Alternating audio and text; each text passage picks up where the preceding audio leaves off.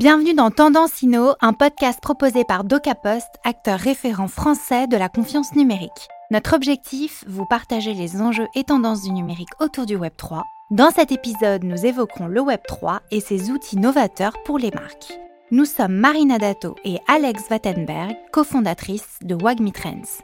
Aujourd'hui sur notre plateau, nous accueillons un invité de choix qui va nous parler de son parcours, de son expertise et de sa vision du Web3. J'ai nommé Pierre-Nicolas Hurstel, cofondateur et CEO d'Ariani. Roland André, directeur général adjoint de DocaPost, nous donnera son avis sur le Web3, mythe ou réalité.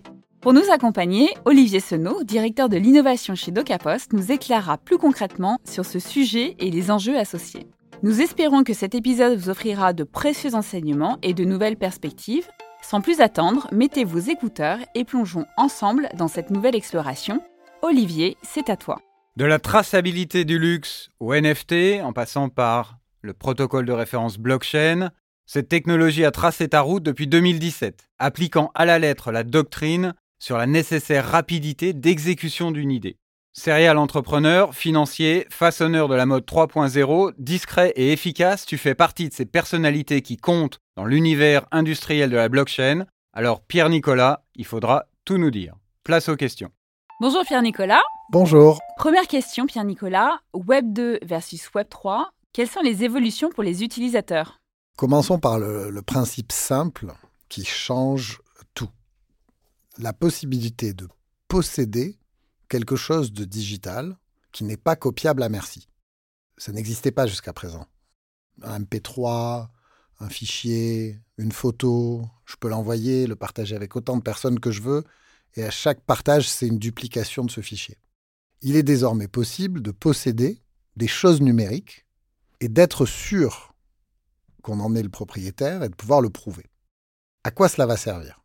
Cela va servir à reprendre le contrôle sur nos données personnelles à avoir dans le creux de notre main, dans notre téléphone, dans un espace sécurisé digital, des éléments numériques qui nous appartiennent et qui vont nous permettre de personnaliser notre expérience dans le monde digital. Ça va commencer par le passeport digital d'un objet que je possède, ensuite euh, le ticket de concert où je suis allé, la carte de membre ou euh, du programme de fidélité euh, dont je fais partie. Ensuite, ça sera notre permis de conduire, notre carte grise, le titre de propriété d'un appartement qu'on possède, et puis euh, notre réseau, tous nos followers par exemple. Tout ça, on le détiendra dans, un coffre-fort digital, et on pourra se balader d'un espace numérique à un autre avec ce coffre-fort digital, en maîtrisant notre expérience. Aujourd'hui, euh, quand on utilise une plateforme sociale, on l'utilise parce que tout le monde et sur cette plateforme sociale. Même si on n'est pas toujours d'accord avec le fonctionnement de l'algorithme, ce qui s'y passe, ou les comportements qu'elle promeut, bah on reste là parce que tout le monde est là. Avec le Web 3, demain, on va pouvoir aller où on veut avec son réseau. Et finalement, quand on combine euh, son réseau, euh, tous les carnets d'entretien des produits durables qu'on possède, toutes les cartes de membres, toutes ces choses-là, finalement, on va les avoir au creux de notre main, un peu comme un sac à main digital, en fait dans lequel, euh, ou un sac à dos digital, où on montre ce qu'on veut montrer à qui on veut, où on est le seul à pouvoir décider ce qu'on met dedans, où on a tout ce dont on a besoin pour une expérience, aussi auquel il faut faire attention. Si je laisse mon sac à dos dans le métro, personne ne va me le ramener. Si je laisse mon coffre-fort digital n'importe où dans le monde digital, personne ne va me le ramener non plus. Et donc ce qui change dans le Web 3, c'est la reprise en main par l'utilisateur de ses données personnelles. On n'est plus le produit, on n'échange plus nos données contre des services gratuits on a le contrôle de notre expérience dans un coffre-fort numérique et on se balade d'un endroit à un autre, d'un service à un autre avec nos données possédées. Pierre-Nicolas, en quoi le Web3 propose-t-il des outils novateurs pour les marques? Pour les marques, ça va tout changer parce qu'aujourd'hui, les coûts qui sont liés au marketing digital sont extraordinairement élevés, l'efficacité est de, plus en plus euh, relative, de moins en moins importante, et tout est intermédiaire la relation digitale est intermédiaire. Je, dois discuter avec quelqu'un, je lui parle sur euh, une plateforme sociale. Sur cette plateforme sociale, sur laquelle je lui ai demandé de venir me rejoindre, je dois maintenant payer pour échanger avec lui. Je ne sais pas exactement qui est cette personne. Quand je fais une story, euh, je touche 3% de mes followers. Si je veux plus, il faut payer. Quand je veux parler à un nouveau client, je dois payer euh, la plateforme de recherche pour euh, qu'elle mette quelqu'un en face de moi et je dois lui donner parfois jusqu'à 100% du panier moyen du premier achat pour entrer en contact avec cette personne. Demain, je peux être en contact avec mes utilisateurs à travers les différents outils Web3 qu'ils possèdent de manière directe, sans personne au milieu. Donc ça, ça va changer fortement la façon dont on interagit dans le monde digital. Ça va changer les coûts qui vont avec. Deuxième élément, de nouveaux modèles. C'est très différent de donner son email et de devenir membre d'une base de données et de recevoir des newsletters par rapport à euh, avoir une sorte de, de titre d'appartenance, une sorte de preuve d'appartenance complètement digitale qu'on possède dans sa main et dont on a le contrôle. Ça déclenche des mécaniques d'engagement beaucoup plus fortes. Ça permet des nouveaux modèles de co-création plus participatifs. Ça permet de déclencher des services aussi autour de la revente, euh, de l'allongement de la durée de vie d'un produit. Et donc tous ces nouveaux modèles vont créer des nouveaux services et des nouvelles formes d'engagement et de relations clients. Et puis enfin, de nouveaux revenus basés sur ces nouveaux modèles. Et concrètement, Pierre-Nicolas, est-ce que tu as des cas d'usage à nous partager? Il y a un cas d'usage euh, sur lequel on travaille énormément, qui est le, le passeport digital d'un objet durable. Un objet durable, c'est un objet qui a une durée de vie significative, qui peut être réparé, potentiellement revendu, recyclé, et qui a euh, un, prix moyen euh, un petit peu significatif qui nous donne envie de le garder plus longtemps, de bien s'en occuper, et éventuellement de lui donner une seconde vie à un moment ou à un autre. Donc euh, il y a un certain nombre de, produits de valeur et de luxe qui rentrent dans ces catégories-là. On pourrait aussi parler d'électroménager, on pourrait parler de voitures, on pourrait parler de vélos. Bref, énormément d'outils qu'on garde longtemps, qu'on veut réparer, qu'on veut pouvoir revendre. Bon, alors pour ces outils-là, pour ces objets-là, on va proposer un passeport digital de l'objet. Au lieu de partir euh, de la boutique avec un petit bout de papier euh, qui donne les spécificités de cet objet ou qui pourrait en servir de carnet d'entretien, eh bien on repart avec un passeport digital. On met ça dans son téléphone et avec ce passeport digital, on va pouvoir interagir avec la marque, interagir avec des tiers, un réparateur agréé, une plateforme de revente, en leur prouvant qu'on est bien le propriétaire de cet objet authentique, en ayant la possibilité d'enregistrer sur le passeport digital, un peu comme quand on passe une douane et qu'on met un tampon, d'enregistrer euh, un élément dans la vie de cet objet, qui peut être une réparation, l'activation d'une garantie ou d'une assurance, et en ayant la possibilité de transférer le passeport digital avec l'objet lors d'une revente, tout en interagissant facilement avec, par exemple, la plateforme de revente sur laquelle on pourrait mettre ce produit en vente. Donc ça, c'est un, cas d'usage très fort sur lequel on travaille énormément. On travaille avec beaucoup de marques d'horlogerie comme euh, Breitling, euh, IWC. On travaille avec des marques de mode haut de gamme comme euh, Montclair. On travaille aussi avec des marques de vins et spiritueux comme le Château Pape Clément. Donc voilà, un premier cas d'usage très fort autour de ce qu'on appelle le passeport digital du produit, qui résonne aussi avec l'évolution de la réglementation, avec la loi AGEC qui est en vigueur depuis le 1er janvier en France, et bientôt la loi sur le Digital Product Passport, qui va venir d'une réglementation européenne qui est en cours euh, de définition. Deuxième cas d'usage, on va avoir un NFT qu'on va utiliser euh, comme euh, une carte communautaire. Je suis venu, par exemple, au grand événement Montclair Genius, qui a eu lieu en février pendant la Fashion Week de Londres. J'ai assisté à ces présentations euh, d'artistes et de designers qui contribuent à l'élaboration de cette collection euh, jeune, euh, rythmée, très originale pour Montclair. Et j'ai récupéré cette preuve de ma participation. Ça devient mon passe communautaire. Grâce à cela, je vais pouvoir me connecter au site de Montclair et je vais avoir accès un petit peu avant les autres aux produits qui seront mis en vente de manière régulière tout au long de l'année dans des petites quantités. Donc je vais avoir ce petit avantage parce que je suis engagé avec la marque et que j'ai récupéré cette petite preuve digitale d'engagement. Je vais avoir cet avantage qui va me permettre d'accéder aux produits avant les autres.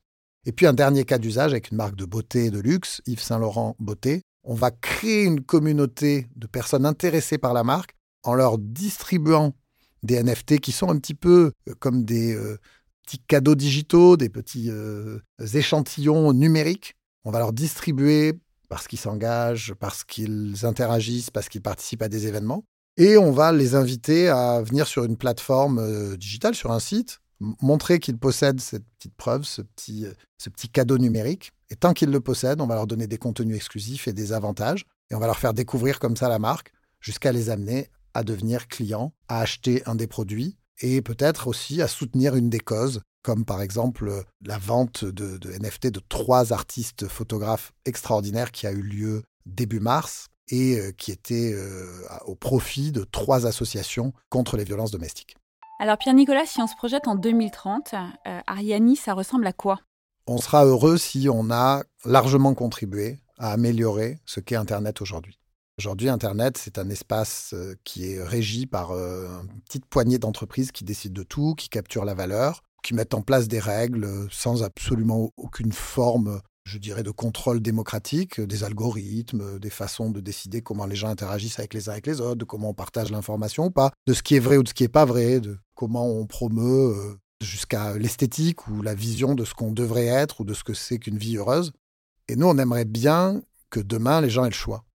Ils aient le choix d'aller où ils veulent, ils aient le choix de choisir l'application sociale de leur choix, qu'ils aient la main finalement, qu'ils ne soient pas coincés dans des espaces qui ne sont construits que pour le profit d'une poignée de dirigeants ou d'investisseurs. Donc Ariani, si on a réussi en 2030, on aura contribué à ce que les choses soient différentes en mettant ces technologies-là dans les mains de millions de personnes. Pour faire ça, la clé de voûte de notre projet, c'est le protocole open source sur lequel on construit toutes nos solutions, qui est un protocole qu'on a défini et euh, publié en 2019 et ce protocole open source, c'est ce qui permettra à des développeurs, à des tiers, à des fournisseurs de services de construire autour de ces technologies-là des euh, services et des fonctionnalités qui règlent de vrais problèmes pour des millions de gens au quotidien.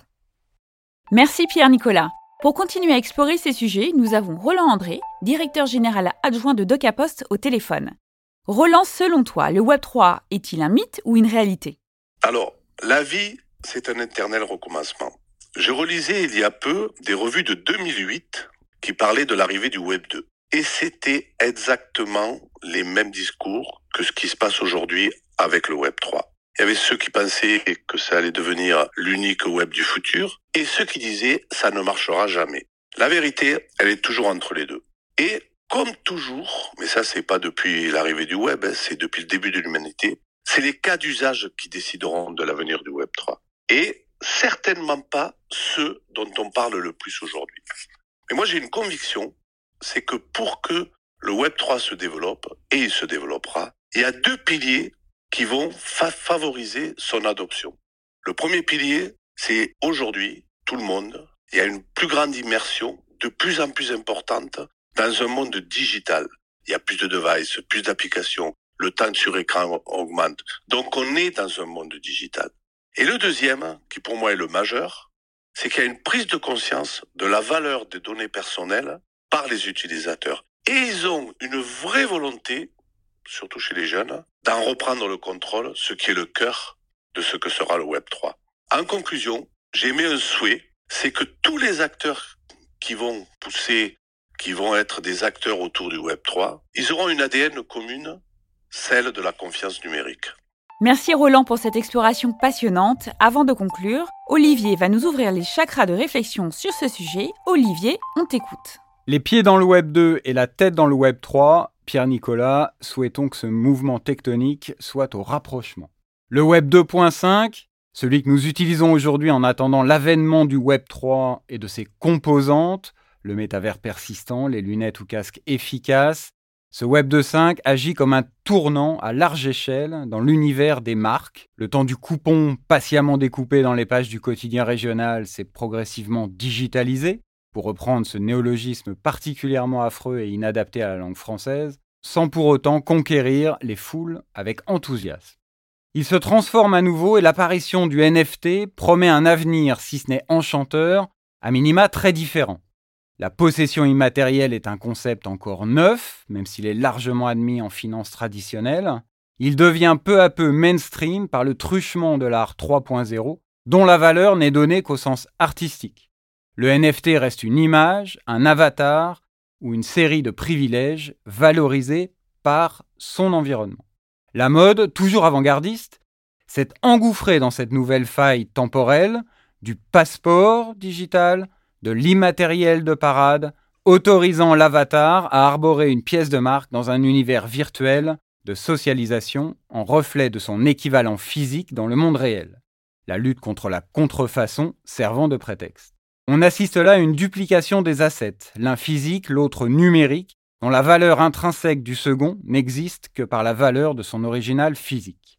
Cette tendance à la possession du passeport immatériel du moindre objet physique est-elle le nouveau standard de la société virtuelle de demain ou un simple effet de mode? Vous avez 4 heures.